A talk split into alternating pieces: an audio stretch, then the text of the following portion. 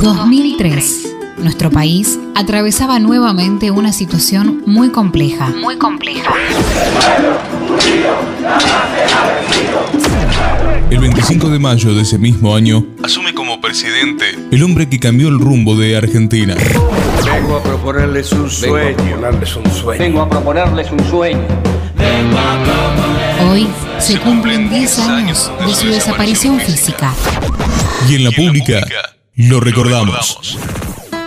Mi nombre es Débora Galán, soy diputada provincial y morenense. Cuando anunciaron que Néstor había fallecido, yo estaba realizando el censo del 2010 en una casa de familia.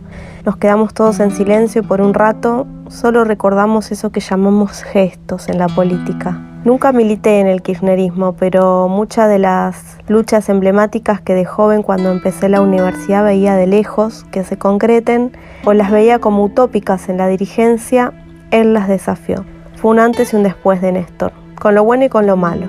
Me quedan algunas cosas en la retina de memoria, por ejemplo el día que bajó el cuadro de Videla, cuando le dijo chau al FMI y unos días antes de fallecer cuando inauguró nuestra Universidad Nacional de Moreno. Me hubiera gustado eh, poder haber sido 100 veces mejor. Eh, les agradezco mucho. Gracias por haberme permitido ser presidente de los argentinos.